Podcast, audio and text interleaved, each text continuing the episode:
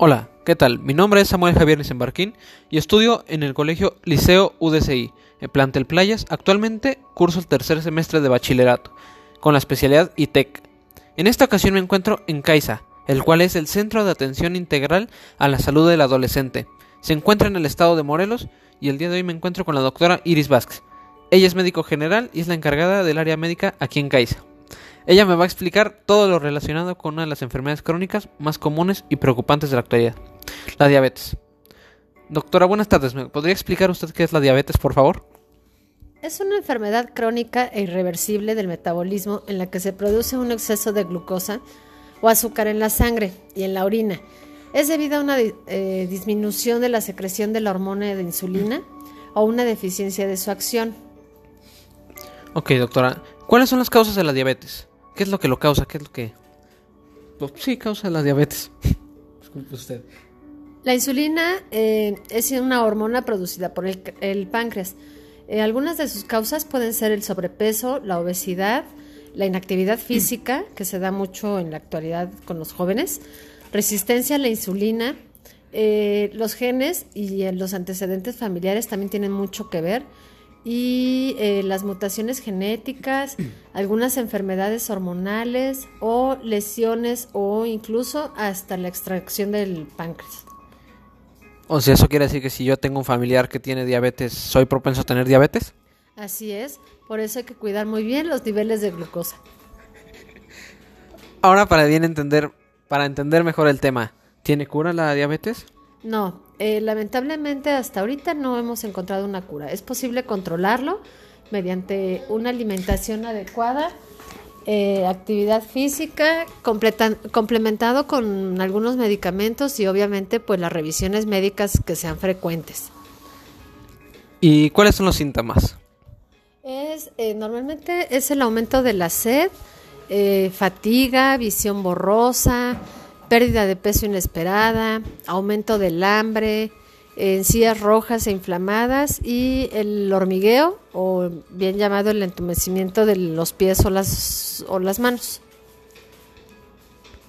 ¿Y existen distintos tipos de diabetes, doctora? Sí, existen tres tipos. Es la diabetes tipo 1, diabetes tipo 2 y la diabetes gestacional, que esa es muy común durante el embarazo. ¿Y cuál de todas es la más peligrosa? No existe la diabetes como tal buena o mala. Ambas son igual de, peligrosas, pero eh, si se manejan de, manera correcta, pues hay los niveles de, maldad. La diabetes tipo, 1 eh, y la 2 provocan las mismas complicaciones. ¿Y qué tan peligroso puede llegar a ser la diabetes? La diabetes es muy peligrosa. Eh, está vinculada a dolencias y ataques del corazón, alta presión sanguínea, ceguera y afecciones en riñones, vasos sanguíneos y nervios. También puede causar infecciones y mal de las encías. La gente con diabetes tiene al menos el doble de probabilidades de morir que una que no sufre la enfermedad. ¿Y cuál es la diferencia entre la diabetes tipo y la 2? La diabetes tipo 2, eh, el organismo normalmente no usa insulina. La diabetes se puede tratar con medicamentos orales, insulina o ambos. Y el tratamiento de la diabetes tipo 1 es siempre con insulina, son los famosos eh, insulinodependientes. ¿Y tiene alguna experiencia con la diabetes más común? Así es, Samuel. La diabetes tipo 2 es la forma más común de diabetes. La diabetes tipo 1 y la tipo 2 son enfermedades crónicas y son por, niveles muy altos de glucosa en la sangre. ¿Quién tiene más probabilidad de sufrir diabetes de tipo 2? En cualquiera de los dos tipos es a cualquier edad, incluso durante la infancia. Sin embargo, la diabetes tipo 2 ocurre con mayor frecuencia en personas de mediana edad y en personas mayores. Y usted mencionó la diabetes gestacional. ¿Qué es? La diabetes gestacional es un tipo de diabetes que aparece por primera vez durante el embarazo en mujeres embarazadas que nunca antes padecieron esta enfermedad. En algunas mujeres, la diabetes gestacional puede afectarles en más de un embarazo. La diabetes eh, aparece la normalmente a la mitad del embarazo. ¿Cuánto tiempo tarda en desaparecer la diabetes gestacional? Por lo general se desarrolla durante el embarazo y desaparece a las pocas semanas del nacimiento del bebé. Sin embargo, en algunas mujeres los niveles de azúcar en sangre no vuelven a la normalidad y ahí es donde se les diagnostica ya una diabetes dependiendo del tipo, ya sea uno o dos, que ya eso requieren tratamientos de por vida. ¿Cuáles serían las complicaciones de la diabetes? entre ellos podríamos mencionar lo que es el ataque al corazón, el derrame cerebral, las infecciones en los dedos, en los pies o piernas, eh, hasta llegar a la amputación, la ceguera, la insuficiencia renal, las enfermedades dentales y de las encías y obviamente, pues como lo mencioné este, anteriormente, las complicaciones del embarazo. ¿Y cómo puedo revisar si tengo diabetes? Con un examen, comúnmente es con un examen de sangre, es la glucosa en ayunas o la, la prueba de glucemia capilar, que se puede realizar a cualquier hora. ¿Y cuál sería el tratamiento adecuado para controlar la diabetes? Mira, normalmente el tratamiento de la diabetes se basa en tres eh, cosas, que es la dieta, el ejercicio físico y la medicación.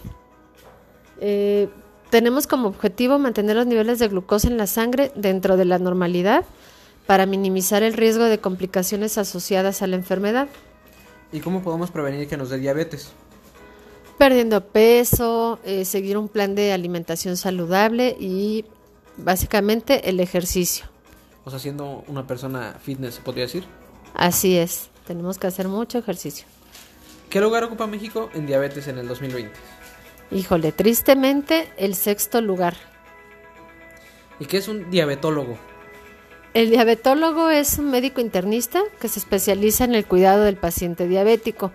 También eh, puede, los médicos que pueden atender la diabetes sería un endocrinólogo, eh, o un médico internista o bien, en su caso, eh, su médico de cabecera, que es el que normalmente lleva un control de los niveles del, azúcar en la sangre.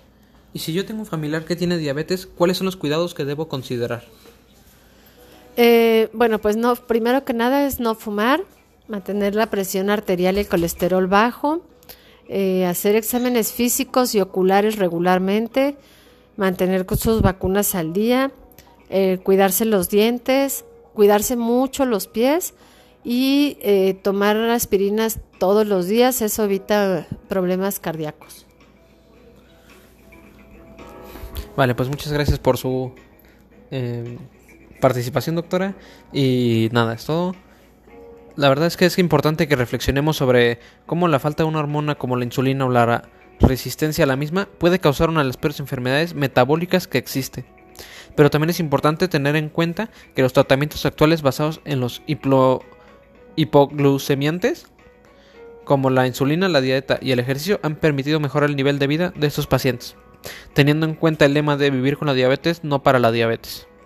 Y eso es todo compañeros, espero que haya sido de gran utilidad esta información y nos sirva para aprender más sobre el tema de la diabetes con la información que nos acaba de dar la especialista en diabetes.